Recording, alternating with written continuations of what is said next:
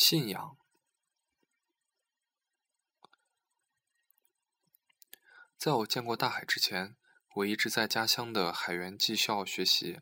我的梦想是当一名海员，不是因为能遨游大海，而是因为能赚钱。我的家乡，我的家乡在内陆城市的一个乡下，离大海很远。我见过最大的水泊，也就是海员技校不远处的人工湖。大海。那只是我在学习怎么当海员的时候，在操作实验室的大屏幕上看过。母亲告诉我，农民的孩子读书不用功，就要学点技能。相比其他汽修的技修、汽修的技能来讲，海员是我们这里最挣钱的。只有你挣了钱，你弟弟将来才能继续念书。在两年的技术培训学习后，我以优秀的成绩毕业。走出海员技校，我才发现我还没办法顺利的出海。家人花钱托关系打点了一番后，我被通知可以去当一艘远洋货轮的水手，合同两年，薪水是每月一千美金。这对我们家来说是个天大的喜讯，但我知道为此他们也付出了一万块的人民币。一周后，父亲送我去火车站。我要去离这里一千公里的海港城市登陆，登船出海。父亲告诫我，出去工作一定要忠诚认真。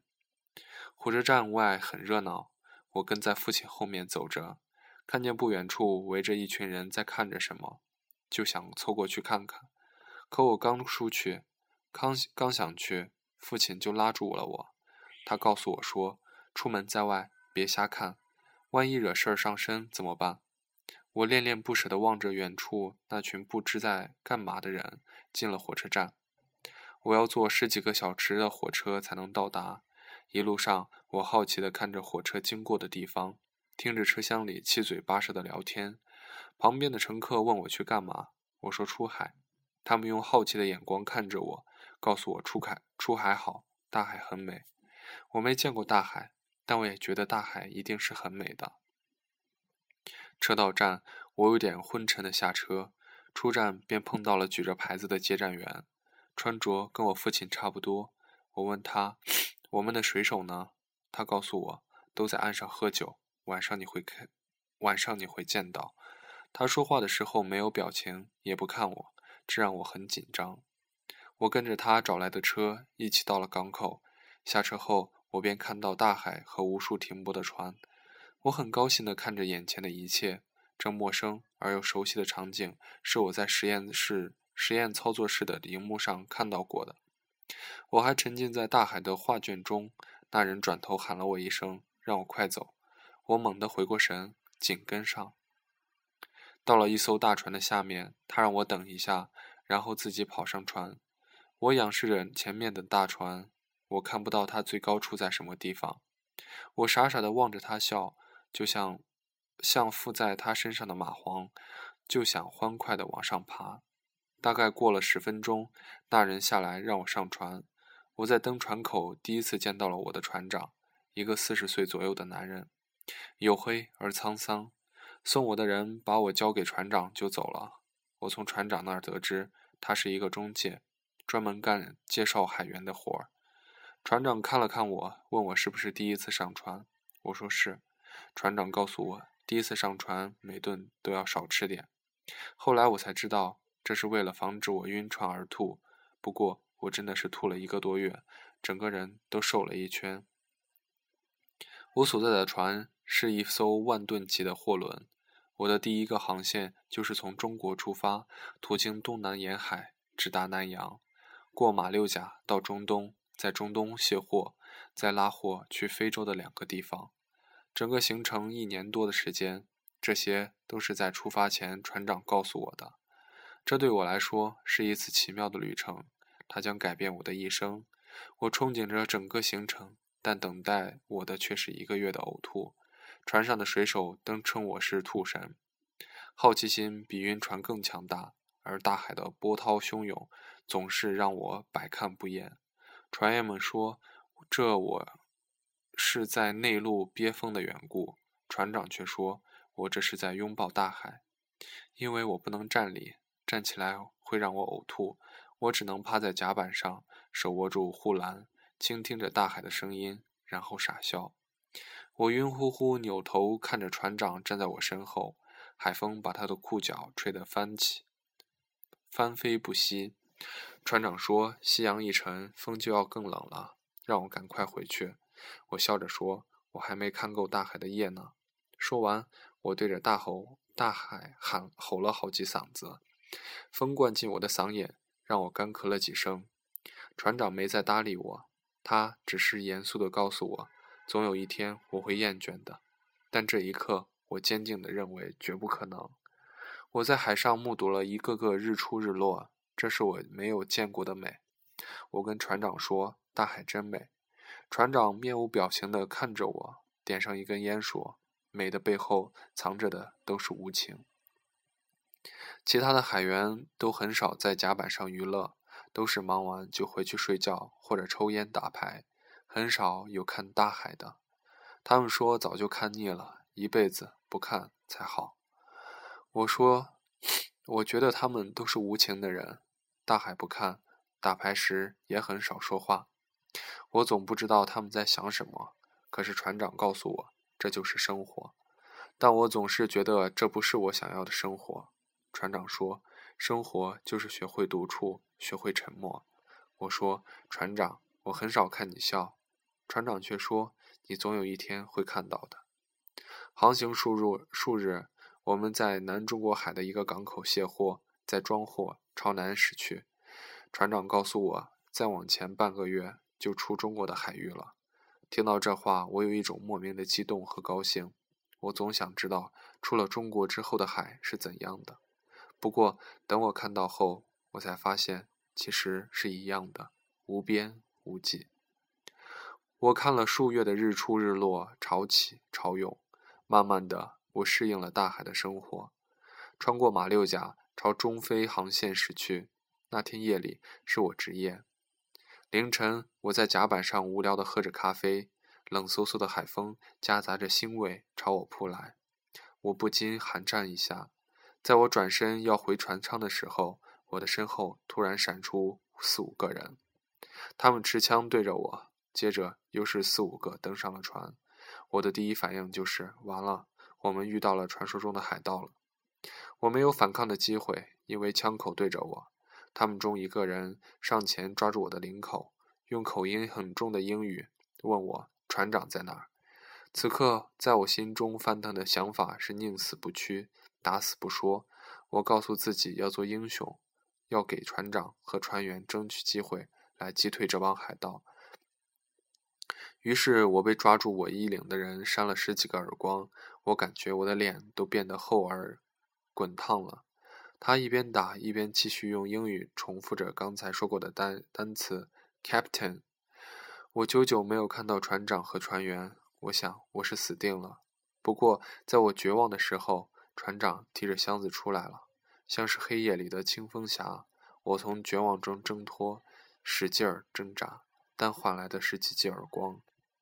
那帮海盗持枪对着海船长和船员，船长把手里的箱子扔给他们，他们中一个人打开箱子，然后笑笑把我放了，迅速离开船就跑了。我惊讶万分地看着船长，我说：“我用性命扛着，你们怎么就大大方方而简单的把钱给他们？我这顿打白挨了。”船长看了我一眼，说：“没白挨，至少知道了生命的珍贵。”后来我才知道，在大海中航行遇到海盗是一常事儿。每个船员、船长都会在出海之前预备好遇到海盗的钱，虽然不多，但海盗拿到后大多会走。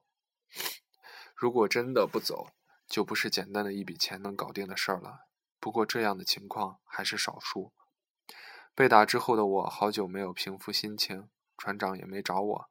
半个月后，船长在甲板上告诉我。没有什么比生命更重要。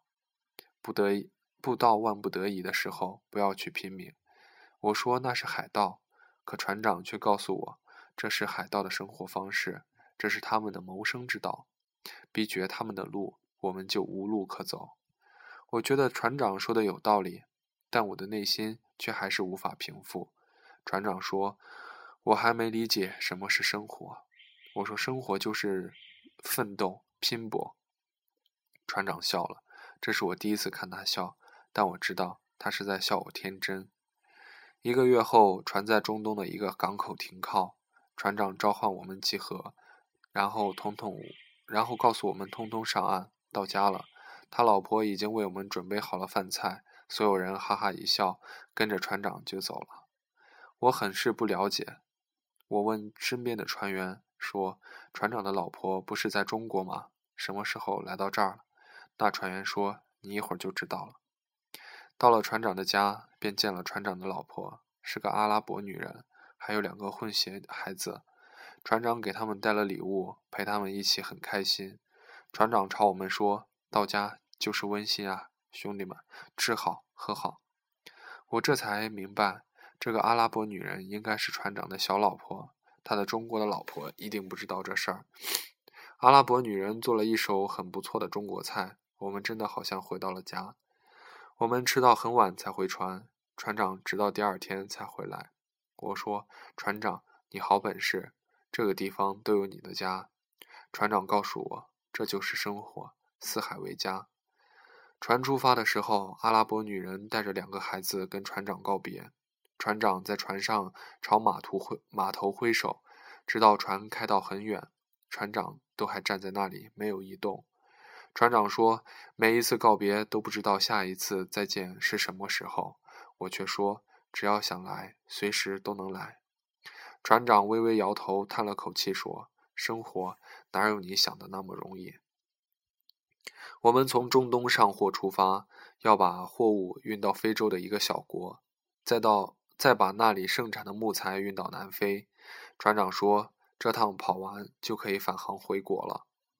在大海里的航行让我渐渐地看惯了日出日落，我开始想念陆地上的生活，开始想念能和亲戚朋友交流的日子。但这一切对我来说很难做到，我开始觉得孤独。开始学会了静静地看着大海。船长说：“这才是生活。”数月的漂泊，我们到达了目的地。由于装木材需要几天的时间，船长告诉我，我们可以上船去玩玩，上陆地玩玩，但记得一定要按时回来。船员们喜出望外地下了船，他们早就已经想好了到陆地上找女人，而我在海港的码头来回走了一阵子。就回来了，船长有些惊讶，问我怎么没有跟他们一块玩。我说我没有什么兴趣，何况又不是那种人。船长说：“我到底还是年轻人。”两天后，装好了木材，我们起航，目标南非，中间不再停靠任何港口补给。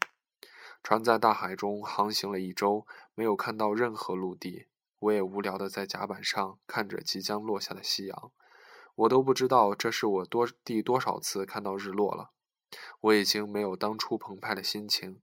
我转身准备回船舱，没想一转身看到甲板上有十几个黑人，接着又是十几个的出现。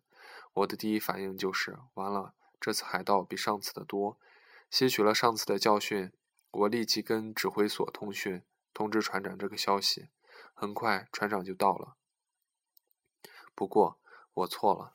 这批人不是海盗，而是一周前装运木材的时候混进船舱的人。他们是要偷渡到南非，恰巧我们这艘船就是去南非的。而他们这个时候出现在甲板上，因为他们所带的淡水和食物已经消耗殆尽了。这突如其来的一批人让我们整船都乱了。船长立即让几个船员持枪看守好这些人。船已经开出一周多了。要返航把这批人送回去是不可能的，因为耗费的油和生活所需品没有人会无偿提供，船老板是不会过问这些问题的。但要是带到南非，海关一定会发现，到时我们所有人都会遭殃。到底是载着他们继续走，还是返航，只有船长来决定。我也深知深深知道这个事儿的麻烦，要是为了这些偷渡的人延误时间。会让我们损失更大，而这一切后果没有人愿意去承担。我看着这一双双带着渴望的眼神，我仿佛明白此行对他们多么的重要。船长的决定很艰难，但却很坚定，就是他们从哪里来，就让他们自己回哪里去。我以为船长是要带，要返航带他们回去，但很快我便看到其他船员从船舱里抬出了数根原木扔到海里，接着我们的人就拿着枪枪逼他们往海里跳。他们中的人人起来朝我们反抗，但他们还没有接近，就被我们开枪打伤，鲜血和夕阳的颜色一样，染红了整个甲板，显得格外的刺眼。我简直不敢相信这样的一幕会在我眼前发生，我脑子嗡一下就炸开了，整个人呆在那里。我看着眼前发生的一切，一动不动，想帮那些那帮偷渡偷渡客在枪口下一个个被逼向海里。女人的喊哭喊声连成一片，我就眼睁睁地看着他们像赴死一样跳进海里，然后几个人一对儿的抱住漂在海上的原木。我不知道这块原木是否能顺利载他们到岸边，但我从他们绝望的眼神中看到了求生的希望。这样的抉择是无奈的，也许他们在上船的那一刻就想到了。把偷渡客赶下海，水手们顺势把甲板冲洗干净，我们就继续朝目的地进发。每个人都很平静，仿佛刚才的事儿都没有发生一样。我受到了巨大的刺激，整个人的精神处在崩溃的边缘。我脑袋木掉一般的依旧站在原地。船长走到我身边，看了我一眼，微微叹了一口气，告诉我：“生命就是一场竞争，物竞天择。”不是我们不救他们，是从来都没有人愿意救我们。但我始终无法理解对他们的做法。我甚至觉得，就算带他们走，又能怎样？大不了是我们被罚钱，最多是坐牢。可他们却能生存下来。但船长却冷冷地告诉我，他们活下来也不会因为我们搭救而心存感激。这就是现实。他们选择了逃离现实，就是选择另一种死亡。我不知道该说什么。或许我说什么都是多余的。就这样，我一言不发地到达目的地，卸完货，船长拍手朝我们笑了，说：“走到家了。”原来船长在这儿还有个家。我跟船长说我累了，想休息。船长明白我还没有从上次的事件中走出来，他点头答应，然后告诉我：“生活就是这样。”我说：“船长，你中国的夫人知道这些人的存在吗？”船长沉默了片刻，然后说：“知道不知道都没有什么意义。生活的意义是首先让自己过得好。别人从没有兴趣了解你的生活，除非你成为他生活的一部分。”我说：“也许不会总是如此。”可坚可是船长却坚定的相信总是如此，就好像我刚上船的时候坚信自己永远不会厌倦大海一样。接下去几个月，我异常的安静。那。对那场屠杀的事也慢慢的断忘，淡忘。我看着这汹涌澎湃的大海，心想：不如不知道什么时候这条船会沉没，到时候也许真的没有人会救我们。后来我从别的途径得知，在大海上我们做过的些事儿，那些事儿都不算什么，还有更为惨烈的，只是没人知道，知道的人都在船上。一旦上船，我们就再也下不了船了。日出日落的大海，我开始厌倦了。我看够了这一切，我开始想念我的家乡，我开始想念我的土地了。半年后，船抵达它最初起航的地方，我把薪水领完，和船老板约定好下次出海的时间，买了张火车票便回去了。我给家里打电话，我的突然回来让正在厨房做饭的母亲流出了激动的眼泪。母亲抱着我，一如我刚离开家的时候。他说：“快两年没见了，你都瘦了，快去坐着，妈给你做好吃的。”母亲说完，擦干眼泪，把我推到客厅，然后给父亲打电话，让父亲赶紧回家。母亲看着我，笑着，不知该如何跟我说话了。他转身进入厨房，慌忙的做饭，我就坐在客厅的沙发上，透过窗户看着母亲。母亲时不时的也回头看着我。我们就这时这么时不时的对视一笑，觉得很温馨。父亲回家了时的时候，提着刚买的酒，见我的时候，眼睛都笑成了一道线。父亲告诉我，自从我当上海员之后，家里的情况好转了。之前的欠款也还清了，弟弟也去了市里的上市里上高中。我再挣两年钱，家里就可以翻盖新房子了。我跟父亲说，我是家中长子，这都是我应该做的。只要咱们家能越来越好，我辛苦点没什么。父亲笑笑朝我说：“只要能挣钱，不是歪路，多少人羡慕都羡慕不来。”他说：“邻居见我挣到钱了，都筹划着让自己的孩子出海挣钱。”我听了，只是点点头，没有发表什么意见。父亲说我沉默寡言了，成熟了许多。我说别人家的事情，我没太大兴趣去关心。弟弟在周末的时候回来，他见到我很开心。我问他学习怎么样，他说还可以。他见到我很开心，我问他学习怎么样，他说还行。他告诉我，希望以后能考个海事学院，以后他也出海当海员挣钱。我听后脸色一沉，很是郑重地告诉他，能挣钱的工作很多，以后不要做海员，也不要为了钱活着。弟弟问我为什么，我说你多读书，好好学习，自然就明白了。其实我只是不想让弟弟忍受和我一样的孤独。这家在家这段时间，没有海上的漂泊，也没有海上的美景，但我却踏踏实实的生活着。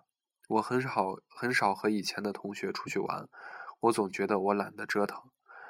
两个月后，我离家再次准备航行，父亲送我到火车站，本来母亲也要去的，但我怕她在火车站哭。就没让他去。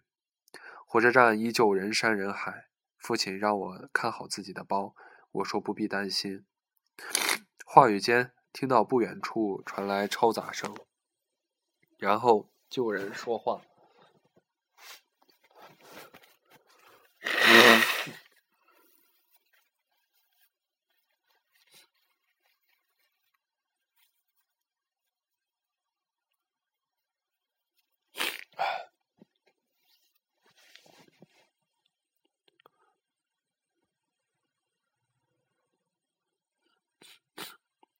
火车站依旧人山人海。父亲让我看好自己的包，我说不必担心。说话间，听到不远处传来超喧闹声，然后就听到有人说：“有人死了，吐着白沫就死了。”我低着头往前走，走着走着，发现父亲没了。我转身一看，父亲正朝一圈人围着的地方走去。我喊了一声：“你去那儿干嘛？我马上要上火车了。”父亲听见我的呼喊，转身回来，时不时转头望望，然后朝我嘀咕说：“有人死了，大白天怎么会死了？肯定是病的。甭管别人，咱们管好自己就行。”我接过父亲的包，然后准备进站。父亲朝我挥手说：“下次回来吃胖点。”我说：“我会的。”再次告别家乡，没有了当初的期望，没有了当初的伤感。不知从什么时候起。我的内心不再有气涟漪，只是平静，平静的如毫无波澜的海水。我在火车上睡着了，我梦见自己第一次见到大海的样子，我看着自己欣喜的朝着大海呐喊：“我来了。”